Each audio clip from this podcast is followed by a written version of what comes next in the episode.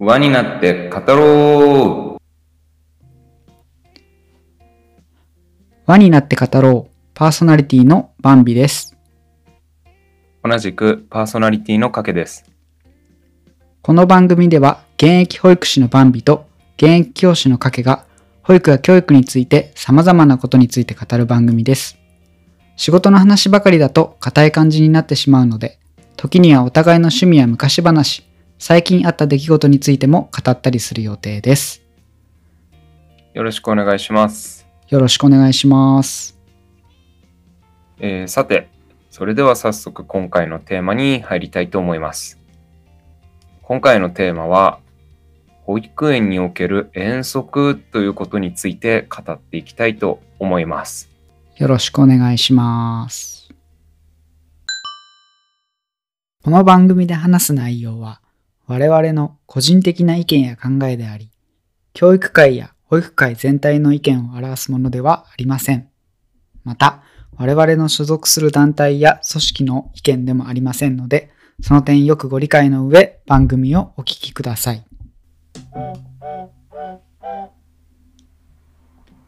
はい。ということで、今回は、ちょっと保育会ということで、まあ、うん少しね、ちょっと楽しい話でもしようかなっていうことで、テーマはうん遠足にしてみました。遠足ね、そう。楽しいよね。楽しいね。あの、自分は行く側の記憶しかないわけだけど、うん。引率側ではないけど、うん。楽しかったなって思いますね。ね。まあ、引率側になるとね、やっぱいろいろちょっと苦労はあるんだけど、まあうん今回はその苦労をお話しするっていうよりかは、まあやっぱりちょっとその遠足の楽しさとか、そこでの子供たちの面白い様子なんかをちょっと中心に話せたらいいかなっていうふうに思うんですが、ああ、聞きたいです。ねえ、じゃあちょっとかけさんに質問ですけど、どうかな？遠足なんか覚えてるのある？遠足について。遠足、うん、なんかあの、どこまでが遠足かわからないけど、なんか芋掘りに近所に行ったりとか、自分は幼稚園だったんだけど、うん。その芋掘りに出かけたりとか、うん、ちょっと近所の、えっと、公園に遊びに行ったりとか、うん。あとは年長組の時に最後お泊まり保育みたいなのもやって、それは遠足とは言わないかもしれないけど、なんかそれ何度かみんなでお出かけするっていうのがあって、それ結構楽しかったですね。そうだよね。なんかワクワクするよね、やっぱりね。ワクワクする。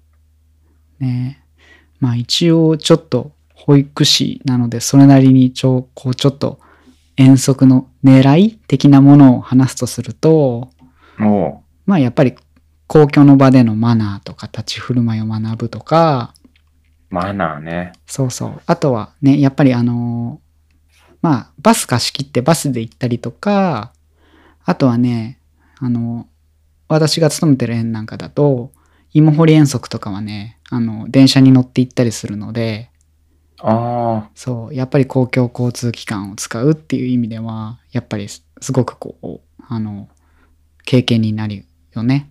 あ、そっか、そうですよね。う芋、んその辺に生えてるところばっかりじゃないですもんね。そうそう。移動しないとダメなんだ。そう。まあ、ちょっと話脱線するけどね、だんだんね、やっぱね、そういう子供たちが掘れる芋畑の人たちが引退してきて、ああ、そうか、高齢化で。そう、なんか芋掘り遠足もね、なかなか難しかったりとかするんだよね。まあ、ちょっと話ずれちゃったんだけど。おおなるほど。まあ、あとはね、やっぱりそういう友達とか保育士とか、あとは保護者も一緒に行ったりするのでね、そうやって親睦を深深めて思い出を作ったりとか、友達とかとそうやりとりをやっぱりしたりとかっていうのもあるかな。保護者いたかな？ちょっと覚えてないですけど、基本は一緒に行くものなんですか？えーっとね、場合によるかな。幼稚園とかだとね、どうなんだろうね。保護者。俺の時も、でも保護者いなかったかな。私もね、あの、幼稚園出身なんですけど、うん。かけさんと同じく。保護者いたかな保育園はね、やっぱり逆に、なんだろう、普段の子供たちの様子見れるっていうところでは、結構親子遠足なんかをやってるところもあるみたいかなっていう印象です。うん。だし、まあ少なくとも私が勤めてるところ、自治体では、親子遠足がありますね。まあね、親の立場から考えるとちょっと見たいかもしれないね。自分の子供が友達とどんな様子かとかって。そういう、なかなかないもんね。普段のところ見れるのがね。そうそう。子供たちにとってもね、やっぱり保護者の方と一緒にそうやって出かけられるって、やっぱりいいよね。うんうん。そうそう。で、あとはやっぱり芋掘りとかそういうところもあるので、やっぱり季節のね、自然に触れたりとか、草花に触れたりとか、まあ、あとはなんだろう、動物園とか水族館とかに行ったりとか、そういう動植物に触れたりとか、まあ、あとはね、普段なかなかこう、行けないよう、散歩では行けないような広い公園に行ってたくさん体動かすみたいな感じで、思いっきり体動かして楽しむみたいなことを、まあ、狙いとして入れたりとか、いいね、そう、するパターンが多いかなっていう感じですね。特にね、都心で普段過ごしてたりとかすると、そういうところに行くのは楽しいものだよね。特に友達もいればね、そう。やっぱりね、楽しそうですね。自然大事だよね。うん。そう。それでね、まあ 一番最初にも話したけど、まあ引率側としてはね、いろいろちょっと苦労もあるんですけど、うんまあ、その辺話し出すとキリがないので、まあ今回はね、あの、その遠足に行くにあたって子供たちのやっぱ楽しそうなエピソードとか、あとは最近だとやっぱりもうこのコロナの影響ではい遠。足なんかもね、行けなかったりとか中止になっちゃったりっていうところのちょっとそういうような現状なんかもお話できたらなっていうふうに思ってます。なるほど。ぜひお願いします。はい。はい。で、私がね、遠足についてね、一番最初に記憶に思い出されるのはですね、うん。採用された年のことですね。あ、初年度。初年度。で、しかも当時は、えっ、とね、4、5歳が親子でバスに乗って、えっとね、大きい公園に遠足、ちょっと遠くの大きい公園に遠足に行くっていう内容だったの。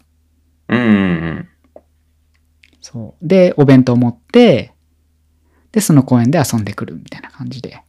うん。なるほど。でね、そのね、遠足の時期がですね、なんとね、4月のね、3週目ぐらいだったんですよね。めちゃくちゃすぐですね。めちゃくちゃすぐです。それはきつい。で、えっと、私の自治体はね、一応なんか研修期間みたいなのがあって、新人さんは。はい。だから1週目とか2週目は、2日間とかぐらいしか保育園に行ってないわけですよ。なるほどね。で、想像してみてくださ見てください。あの、3週目に遠足です。うん。それまだね、子供の名前もよくわかんないぐらいだよね、多分。そうです。子供の名前もわかんないし、保護者も初めましてぐらいの感じもあるので、うん。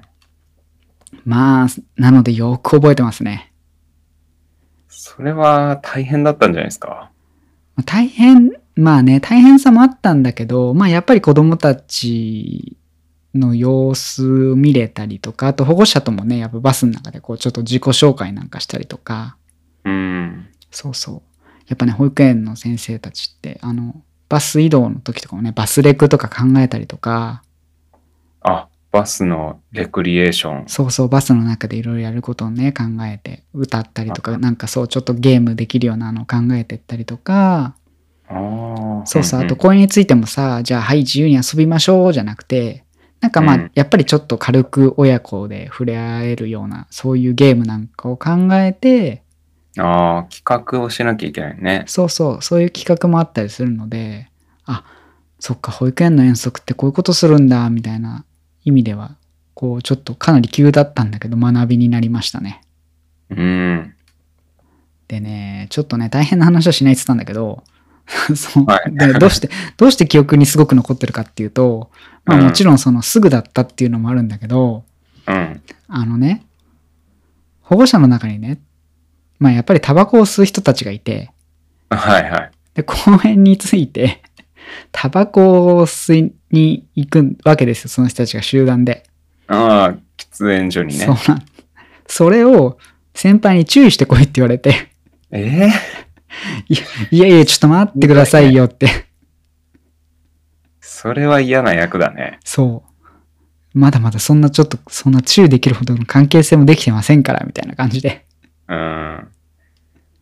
そう。だって大学出てすぐでね、こっちは若若造だし、そうそう。しんどいですよね。そう。で、まあ、向こうのね、保護者もね、まあ、分かってるんだよね。まあ、だから、ちょっと若干、もう、なんだろう、な、舐めるって言っちゃうとちょっとあれだけど、まあ、私のことも可愛がる感じで、先生、何言われたの？みたいな感じで。ああ。ああ、もうこれ終わったら行くから、みたいな感じで、そんなノリでちょっと軽くあしらわれちゃって、うんうん。いやー、きついな、っていう、ちょっとそんな思い出もありつつ、うん。いやしなんか、辛い立場ですね。まあでもね、それもなんだろう、あの、いい今となってはいい思い出ですね。うん。そう。で、やっぱり研修でね、なかなか会えなかった子供たちと、まあそうやって大きい公園で触れ合って遊べたり、うん、まあ、初めてね、それこそ本当やっぱ初めて会う保護者、なかなかやっぱり、あの、採用されてすぐに保育園にいなかったんで、研修とかあって、あの、初めて会う保護者と交流を深められたっていう意味では、なんかちょっとタイミング的にはどうかなとは思ったけど、うん、すごくやっぱり印象に残ってる遠足です。うーん。やっぱりその4月にやるものなんですか？そのその年じゃなくて、基本は4月に1回遠足がある、あるんだっけか？なんかね、まあ、その園ごとにね、いろいろ行事の時期は動かせるんだけど、うんうん。まあ大体ね、うちの自治体はそのバス遠足に行ってたのが4、5歳だけだったから、うん。そう。なので、4月か5月に設定されてることが多かったかな。あやっぱりじゃあそれはアイスブレイク的な意味もあるのかね。あるし、ねそう。で、多分その各園の行き先が被らないようにとか、バス会社の手配の関係とかもあって、いろんなその絡みもあって、うわー、そうか。かぶっちゃいけないんですね。そうそう。人数がやっぱすごいことになっちゃうから。大変だ、それは。そう。なので、当時、私が採用された当時は、4月の3週目っていう、そういう時期だったのかなっていうふうに、今となっては思います。なるほど、なるほど。そう。うん、面白かったね。で、いろいろね、厳しくてね、6月とかになっちゃうとね、もう、あの、暑くなってくるじゃん。あ、そうですよね。で、お弁当持ってくから、うん。食中毒の心配とかがあるから、うん、あそうね。そう。基本的にはね、4、5月にやるっていうのが一般的で、あとはもう、秋になってから、それこそ、芋掘り遠足に行ったりとか、うん。そう。あの、バスとか借りないけど、親子でお弁当を持ってお散歩に行ったりとか、お弁当持ち散歩とかって呼んだりとかしたんだけど、へえ、うん、そんなこともしてましたね。なるほど。季節ごとにっていうかね、時期ずらしていくよね。あれはね。そんな感じです。はい、そう。で、今のがそのバス遠足の話なんだけど、うん。まあね、残念なことにね、うちの自治体ではね、僕が採用されてから4、5年経ってぐらいからかな、予算がないということで、はい。なくなってしまったんですよね。あ、そうなの？そう。ええで、保護者にね、お便り出した時にも、やっぱり、ええー、っつって、うん遠足なくなっちゃうの残念ですって言われて、先生たち大変なのはわかるけど残してくださいよとかって言われて、うん。いやいやごめんなさい、あの、私たちが決めたんじゃないんで、みたいな。あ予算なんだね。そう、上の方からもう切られちゃったんで、みたいな感じで、もう平謝りみたいな感じで。ああ、そういうこともあるんだ。そう、なかなかちょっと厳しいご時世ですね。うーん、なるほどね。なんか、そっか、保護者が負担するお金だけではないもんね。そうなん自治体からのお金も必要だからってことで。そうなんです。うんうん。なかなかね、いろいろその辺は難しい事情があるみたいです。うんまあ結局そういうイベントは縮小されちゃってっていう感じかな。そうだったんですね。そう。まあその代わり秋の芋掘り遠足とか、あとさっき言ったような、あの、お弁当を持ってね、親子で一緒にお散歩に行くなんていうのは残ってて。うん。で、遠足の楽しみといえば、何でしょうここでちょっと掛さんに急に質問ですが、子供たちにとって。うわ、えー、なんだろう、パッと思いついたのは、なんだろう、食べるのが好きだから、おやつとかだけど、でもまあ、友達と行ってるってことも考えると、そのレクリエーションとかも楽しみだし、え、何ですか？そうですね、そういうレクリエーションとかもすごく楽しみにしてるんだけど、やっり。ぱりね、お弁当を楽しみにしてるんですよ、子供たちは。ああ、お弁当か。ああ、そう、大体ね、保護者の皆さんが作ってきてくれて、うん。それをその遠足で食べるのを楽しみにしてるの、子供たちは。ああ、なるほどね。そいや、でもさ、よくさ、子供の時はおかずの交換とかしてたけどさ、今はそれできないんじゃないの？う。そうだね。今はコロナ禍だからちょっとさすがにそういうのはないんだけど、うん。どうだったかな？コロナになる前はどうだったかな？あんまりでもね、そういうのやってる子いなかったかなこっちもさ、なかなか立場的に交換してもいいんだよってちょっと言ってあげづらいじゃん。あ、まあ、それをわざわざね、言う、言うのも、ちょっと変かもしれないけど、なんか自発的に交換してたような気が、でもそれ小学生とかの記憶なのかな？そう。うんまあでもともかくやっぱりお弁当ってすごく楽しみなんだよね。うん、まあそうでしょうね。うん。なんかさ美味し、く感じるよね。なんか外で。美味しいし、で、やっぱお母さんお父さんが作ってくれたのが嬉しいっていう気持ちもすごくあるし、うん。なんか一番最初にさ、一応保育士としての、あの、遠足の狙いみたいなのを言ったじゃん、さっき。はい、はい。一応こっちとしてはそういうの狙いにしてるんだけど、やっぱり子供たちの様子見ると、もう、お弁当が9割みたいな感じで。えー、そう。まあでもね、それはいいことなんじゃないですか。うん、いいよね。それもそれで大事な成長の一過程というか、だいい記憶、うんいい思い出ができればって思っちゃいますけどね。だよね。なんかやっぱりこっちの本当に大人の狙い通りに動かすことがいいことじゃないなってやっぱり思うので、うん本当そういう姿見てるとね、可愛いし面白い。あもうね、例えば芋掘り遠足行くでしょ、あ、はい。まあ芋掘り遠足っていうくらいだから、うん。まあ基本的にはやっぱ芋を掘ってくるのがメインなわけですよ。うんうん。で、もちろんお子さんによってはね、その芋掘りをすごく楽しみにしてる子もいるの。はい。でもまあやっぱり大抵の子がお弁当を楽しみにしてるんで、はい。でまあ、さっき電車に乗って芋畑に行くっていう話をしたじゃん。はい。してました。で、芋畑に着いたら、まあ大体どの年に引率しても、うん。誰かしらが、お弁当まだって言うんだよね。なるほど。待ちきれないんだね。そう、待ちきれないんだよ。で、それをこっちは、こう、もうちょっと内心洗いながら、いやいやいやいやいや、これから芋掘るからその後ね、なんて言いながら。なんか働いた方が、ね、汗かいた後の方が美味しいよっていうことで。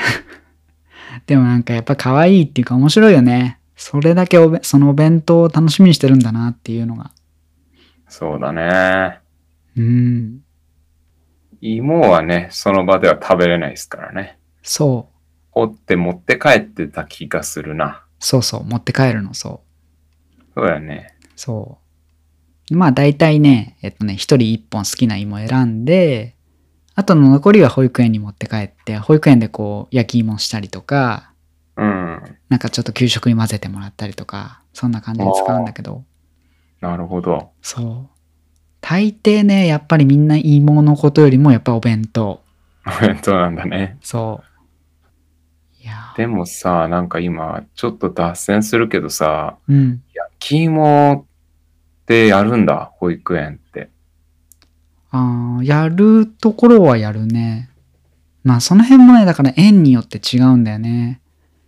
な園によっては、同じ公立園でも、うん。その焼き芋に、畑にちょっと行きづらい立地の園とかは、うんうんあの、芋掘りがないから、やそういう焼き芋もないとか、芋掘り遠足もないとか、うん。ああ、あるんですね。そう、そういうのもあるの。うん。いや、焼き芋ってさ、そのなんか落ち葉の中で芋焼いてっていうのさ、うん。もはやなんか、現代で、ほぼ見ないよね。やらないっていうかさ、大人は特にさ、やらない。やらないでしょ。やらない。そうだ、そもそもほん、そうお焼きできないしさ、そこら辺で焚き火なんかでやったらさ、犯罪になっちゃうしさ、そうそう。スペースもなけりゃ落ち葉もないしさ。だから憧れるな、ちょっとその落ち葉集めて、焼き芋やりたいなって思っちゃう。そう、でもね、残念ながらね、焼き芋もね、落ち葉集めて焼き芋じゃないんだよね、今はね。やっぱり。保育園でやるときも、コンロで焼く。そう、コンロで。あの、バーベキューコンロみたいなのあるじゃない？はいはいはい。キャンプグッズみたいなの。ありますね。そう、やっぱああいうので今も焼くんだよね。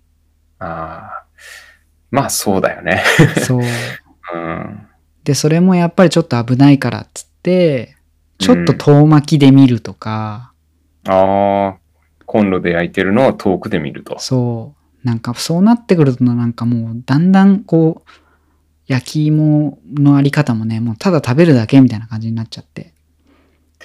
それだったらね、もう前回僕が紹介したあの買ってよかったもののケムランテでもう焼いた方が一番美味しいですね。そうだよね。だからね、コロナになる前は、あの、切ったりとか、洗ったりとか、うん。で、芋を、その、アルミホイルに包んで焼く準備とかは、子供たちと一緒にやってたんだけど、ああ、なるほど。そう、コロナになってからそれもダメって言われちゃったから、ああ、道具の貸し借りとかもね。そう、で、やっぱりその、誰が触ったかわかんないものをこう食べるっていうところではダメって言われちゃったから、うん、そうですよね。そう、そうなるとさ、焼いてるところも見れない、手伝いもできない、何のための焼き芋だってなって、うん。結局ね、あの、調理室で焼いてもらったりとかしてたね、もまあね、こそっかコロナもあるとね、そういうしょうがないのかな。う。そう、だからやっぱりコロナ禍での行事って難しいよね。もうだから本当自分たちで掘ってきたお芋を味わうっていうところがもう狙いになってきちゃう感じ。お家で、まあ、各自調理してくださいっていう感じですかね。そう、そういう感じだね。そっか。あのね、落ち葉で焼いた芋、また食べたいけどね、早くなんか、そういうことが体験できるような時代になってほしいなって思うんだけど、ねえ、違うんだ今、よね、なんかね、あの、うん、コンロでやるのとさ。それこそ今キャンプ場とか行っても直火 OK のところとか少ないからね。ほんとあ、そうそうか。ほんとキャンプ場行って直火 OK のキャンプ場で、うん。まあ普通の落ち葉集めてきてやるしかないかなって感じだよね。そういうの経験したければ。うん。なるほど、なるほど。その辺じゃできないよね。そうまあよっぽど田舎に行けばねその辺まだちょっとどうなのかわかんないけどうん。やってましたね、うちの祖父とかは。そっか 多分ダメだけど、畑でやってて、うん今ちょっと焼き芋の話で急になんかちょっとそんな話を思い出しちゃって。いやいや、そう。だから、いね、話もいろいろちょっと行ったり来たりだけど、そう、まあ、焼き芋とかもそうだし、芋掘り遠足とかもなんかやっぱりこっちが狙いにしてるものはあるんだけど、まあやっぱり子供たちが楽しんでるところって、なんだろう、我々の想像を超えてくるというか、うん。うん、で、やっぱりそれが楽しみだなっていうところで。なるほど。そう。お弁当とかもね、やっぱちょっといろいろこっちもこう食べてるとことか写真撮ったりとかするんでね。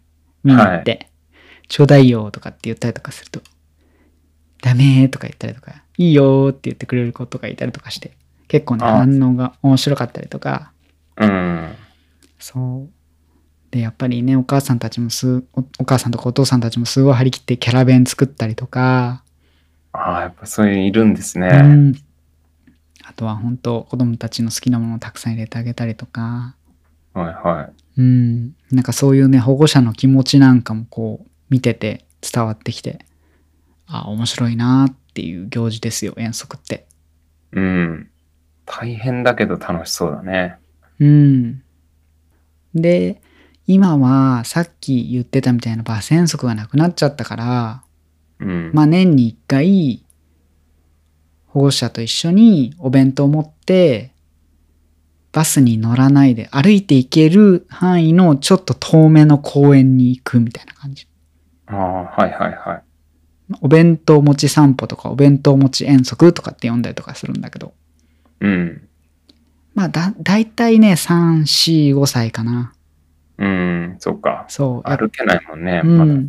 ちっちゃいクラスの子たちはね、なかなかやっぱり、えっと、うちの自治体の園では、公立園では、あの、遠足っていうのは行ってないかな。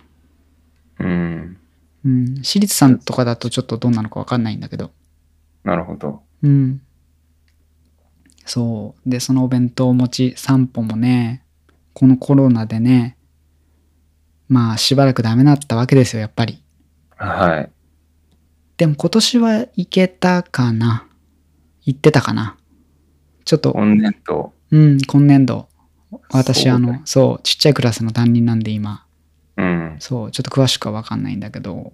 うんうんうん。うん。いろんなイベントがね、この4月からまた復活してる感じはするよね。そうだね、復活してるよね。うん。でね、やっぱりそのお弁当持ち散歩でもね、あの、まあ我々やっぱり親子で楽しんでもらおうと思って狙い考えたり、ちょっとレクリエーション考えたりするんだけど、はい。まあ公園に着いてからの子供の子供の第一声が何かというと、お弁当食べたい。そう、お弁当まだって、お腹すいた。そっから始まるんだね。そう、やっぱ面白いよね。なんかやっぱさ、それだけ楽しみにしてるんだなっていう、嬉しいんだなっていうのがね、本当によくわかる。お弁当ね。いや、自分があんまりね、それ作る、作ったことないから、じゃあ将来 自分の子供に作るのに、ううん、ちょっとどういうの作るか、今からちょっと研究しないと、楽しみにしてもらいたいからね。うん。うんそう思う。なんかね、すごくこう、やっぱりね、嬉しそうなんだよね。で、こっちもなんかちょっとお弁当に入れてもらいたいものをお手紙にして書いて、お母さんとかお父さんに渡しとこうみたいなのとかをさ、ちょっと行事の前にやったりとかしてさ、ああ、そんなのやるんですね。そう。で、ちょっとこう気持ち盛り上げたりとかして、ああ、うん。なんか面白いよね、ほんと。なんかむちゃくちゃなことを書く子がいそうだよね。あの、保育園とかだとなんか刺身とかね。でもそれはそれでやっぱ面白いよね。なんか単純に好きなもの書いてきそうじゃない？そうそうそう。オクラとかさ。オクラ。渋いね。そう。なぜオクラみたいなね。そう。子供たまにね、なんか変なもん好きだよね。そう。食べ物ね。なんかやっぱそういうのもね、すごくね、面白い。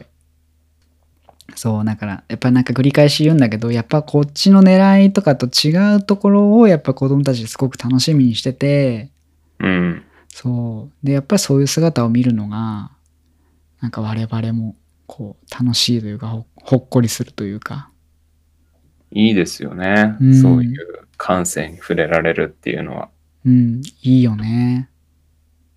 でね、ちょっとね、ここで一つこう、この番組をお聞きの皆さんにお願いじゃないんですけど、お、まあ、かけにもぜひお願いしたいなって思うことがあるんですけど、はい。まあ、それはですね、えっと、まあもちろんね、保育園とかでお弁当を持ってお散歩に行くっていうのも特別で楽しいんですけど、うん。まあぜひね、お休みの日にね、家族でお弁当を持って、公園とか、本当遠くじゃなくていいんで、近所の公園とかにお散歩に行ってお弁当を食べるっていう経験とかもね、あの、ぜひしてみてくださいっていう感じかな。あ、それはぜひやってあげたいなというか自分もやりたいなって思ってることの一つですね。うん、そう。あの、今回さ、やっぱりコロナでさ、いろんな行事が潰れちゃって、うん、で、それはやっぱり保護者にとっても子供たちにとっても、でもちろん我々にとっても、やっぱすごくこうショックは大きくて、うん。で、保護者の皆さんなんかやっぱりどうしてないんですかって言ってきたりするんだけど、うん。まあ我々にもどうしようもない部分がやっぱりあるわけですよね。そりゃそうですよ。うん。で、そこをやっぱりえお休みの日とかにね、自分家だけでそういうのに行くっていうのだと、まあそういう経験ができる、させてあげられるので、うん。ぜひね、あの、お家の日、お休みの日にね、無理のない範囲で、うん。そうそう、もちろん芋掘りに行けますっていうお家だったら、家族で芋掘り行ってもいいし、いや、そんな余裕ないよって言うんだったら、もう本当近所の公園でもいいし、お弁当だってね、あの、作らなくてもいいと思うんですよ、わ私はね。うん。まあ、作ってくれたお弁当を楽しみにするっていう子供たちの気持ちもあるんだけど、うん。なんかお休みの日にお弁当を持って、とかなんかちょっとこう、コンビニとかスーパーで何か買って外でお父さんやお母さんと一緒にご飯を食べるみたいなそういう経験が、すごくね、子供たちにとって、なんかやっぱりこう嬉しい思い出になるんじゃないかなっていうふうに思うので、ぜひね。確かに。うん。そうやってね、改めて言っていただくと、ああ、そういえば自分の記憶を掘り起こしても、そういうお休みの時に出かけた記憶って結構残ってるなって思い出させてもらえるね。うん。そうやってあげようと思いました。そうだよね。そう。僕なんかもやっぱりお休みの日にたまに母親がお弁当作ってくれて、うん。で、近所の公園に遊びに行ってお弁当食べてきたりとかした記憶あるので、うん。そう。なんかやっぱりそういうのってすごくこうね、印象に残るなって思うので、ぜひぜひやってみてください。あれ気づくとね、卵焼きとかにアリが乗ってるんだよね。そうそうそう。な、そういうのとかもさ、経験じゃん。落としちゃったご飯に虫がすごくバーって寄ってくるのとかさ、うん。家の中で食べてたらやっぱりわかんないじゃん、そういうのって。うん。それ、そういうのもね、なんか、ふと思い出すもんね。そ忘れててるも。うん。面白いもんですね。そう。だから子供たちの経験の幅を広げるっていう意味でも、ぜひね、そういう機会は設けてほしいなって思います。わかりました。はい。ちょっとね、一個エピソード挟んでいいですか？それに関して。はい、お願いします。僕ね、1歳クラスの子の担任をしてた時があるんですけど、うん3年ぐらい前の話かな。そう。で、その子も、お休みの日にね、海にね、お弁当を作ってもらって行ったんだって。で、1歳の子だから、詳しい話は、その連絡ノートみたいな、保護者が書いたノートに書いてあって、うん。で、今週末、海にお弁当持って行ってきました。で、そしたらどうも、その海で、鳥に、お弁当の唐揚げをね、取られちゃったんだって。ああ、はいはいはい。そう。取られるんだよね、あれね。そうそうそう。うん。でもその子はやっぱりその鳥が食べちゃったことをすごくなんか印象に残ってるみたいで、うん。なんだろう、すごくこう嫌な思い出とかじゃなくて、なんかうん面白かったんだろうね。やっぱりすごく子供にとってこう刺激的な体験だったんだろうね、その子にとって。ああ、なるほどね。そう。鳥さんがね、唐揚げ持ってっちゃったの、みたいなのをね、一生懸命言うんだよね。何回も何回も。ああ、かわいい。ね可愛いよね。そう。1歳の子でもそうやってもうずーっとすばしばらくね、1週間ぐらいずーっとその話をしてて、へえ。そう。やっぱり、あ、すごく記憶に残ってるんだなって。うん。うん。だからなんかやっぱり刺激的なこう体験になるので、ぜひぜひ、あの、おすすめしたいなっていうふうに思います。鳥にね、食べ物を取られるっていうのは、記憶に残りますよね。ね僕。もあの、おじさんになってから一人で、広島の宮島に行った時に、もみじまんじゅうを、あの、トンビに全部持ってかれて、あの、バーンっていう衝撃が手に走ってみたら、もう、食べながら歩いてたもみじまんじゅうなくななくなってましたから。衝撃的だね。ないですけど、あらゆるところでそれを繰り返し、あの、みんなに、あの、楽しかった思い出として語ってますんで、あ の1歳であっても、おじさんであっても、鳥に食べ物取られるのは、あの、鮮烈なイメい印象でした。はい。うん。だいいよね、なんかすごく。なんか、まあよくはないけど。そう。まあ、がっかり感もあるんだろうけど、なんかやっぱり、びっくりするんだよそうね。。強嘘だろ烈、そう。強烈な印象っていうところではさ、うん。なんかやっぱり大事だよね。そういうのも。うん。動物系はやっぱり印象に残るんじゃないですか。うん。僕、小さい時の記憶、記憶やっぱ結構動物にまつわるもの多いもうん。ん。うん。そういうのもね、触れさせてあげたいですね。ですね。なので、あの、ぜひ、保育園でもね、やっぱり遠足とかって、すごく子供たちもた保護者も楽しみにしてるし、我々も楽しいので、まあ、うんこれからもね、きっとなくなることはないと思うんだけど、ぜひ、お家とかでも、そうやって、ちょっと、お休みの日に、もう、近所のいつも行ってる公園でもいいと思うんですよ。うん。お弁当持ってくだけで本当多分いつもの公園が子供たちにとってはこう何倍もこうキラキラする公園に変わると思うので、はい。はい。で、そして多分公園着いた瞬間にお弁当マダーが聞けると思うので、はい。ぜひ試してみていただけるといいなっていうふうに思いました。ということで、今回の保育園における遠足についてのお話はこんなところでしょうかね。はい。ありがとうございました。はい、ありがとうございました。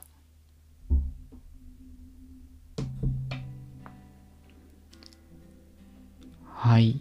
ちょっと間が空いちゃって久々の収録でしたね。すいません。そうですね。えっと、2週間はい。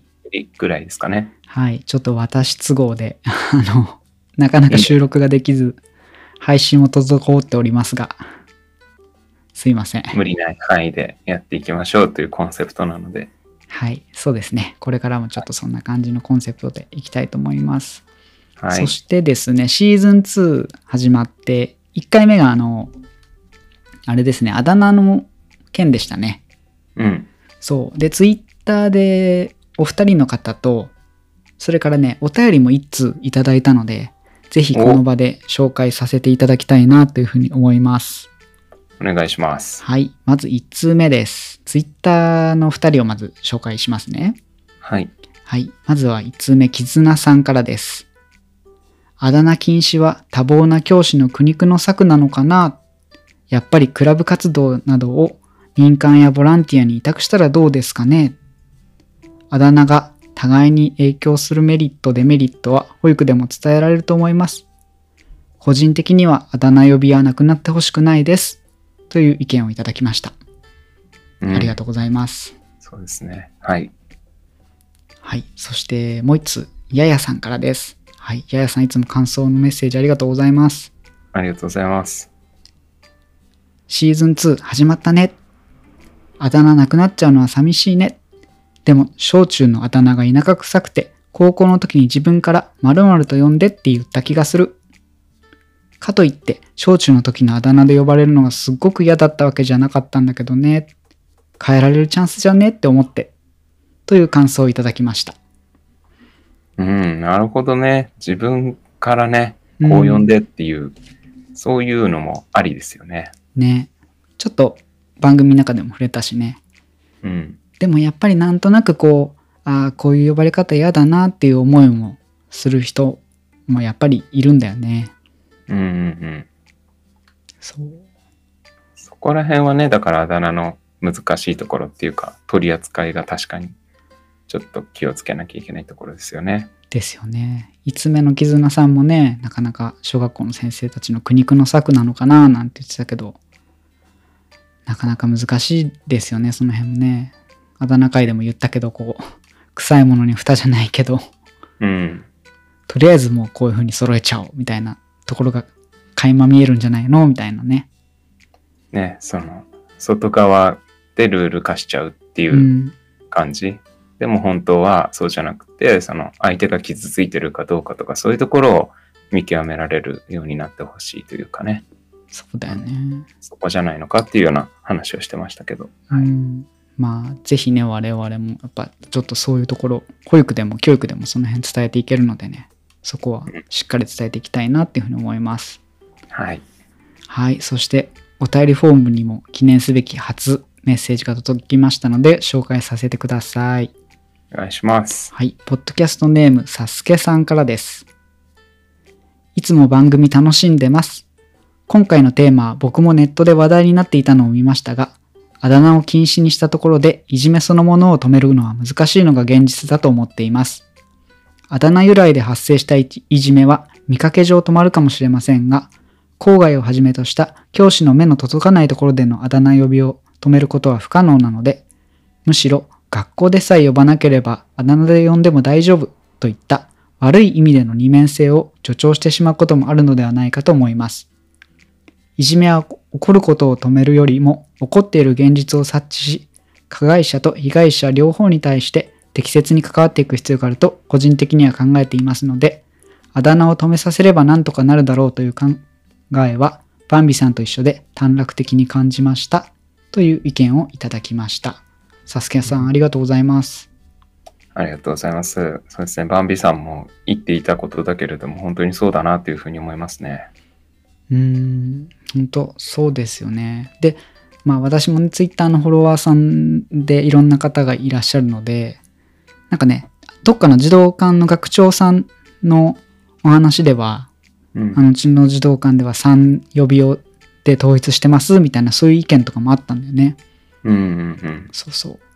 で、やっぱりそれはそれで、そういう意見もあるんだなっていうふうに思ったし、そう。でもやっぱりいろんな意見を見てきた中で、私個人としてはやっぱりこう、なんだろう。いじめを防止するためにあだ名を禁止するっていうのは短絡的かなっていうのを考えはちょっと変わらないかなっていうふうに思いました。起きてしまうことの対処法っていうのも考えなきゃっていうことですよね、同時にね。そのなんていうか予防も大事なんだろうけど、そうだよ実ね。際にそういうね、あの、被害者、加害者が生まれた時に、じゃあ次どういうふうに解決に持っていくのかっていうか、まあそこが成長のチャンスでもあると思うんだけど、そうだよね。ここのの辺。辺も同時に考えなきゃいけない。うん、サスケさんもここでメッセージ書いてくれてますもんね。やっぱりまあ、うんいじめは起こること。そうそうそう。かなっていうところでサスケさんの言う通りです。うはいん。私もちょっとそういうふうに思いました。はい。えっ、と、番組への感想やお便りありがとうございました。ね。これからも、あの、嬉しいですね。やっぱりね、こうやってお便りやメッセージもらうと。そうですね。うん。皆さんの意見が聞けて勉強にもなるし。うん。うんそうですね。もうぜひぜひ、あのーお便り、メッセージお待ちしておりますので、どうぞよろしくお願いいたします。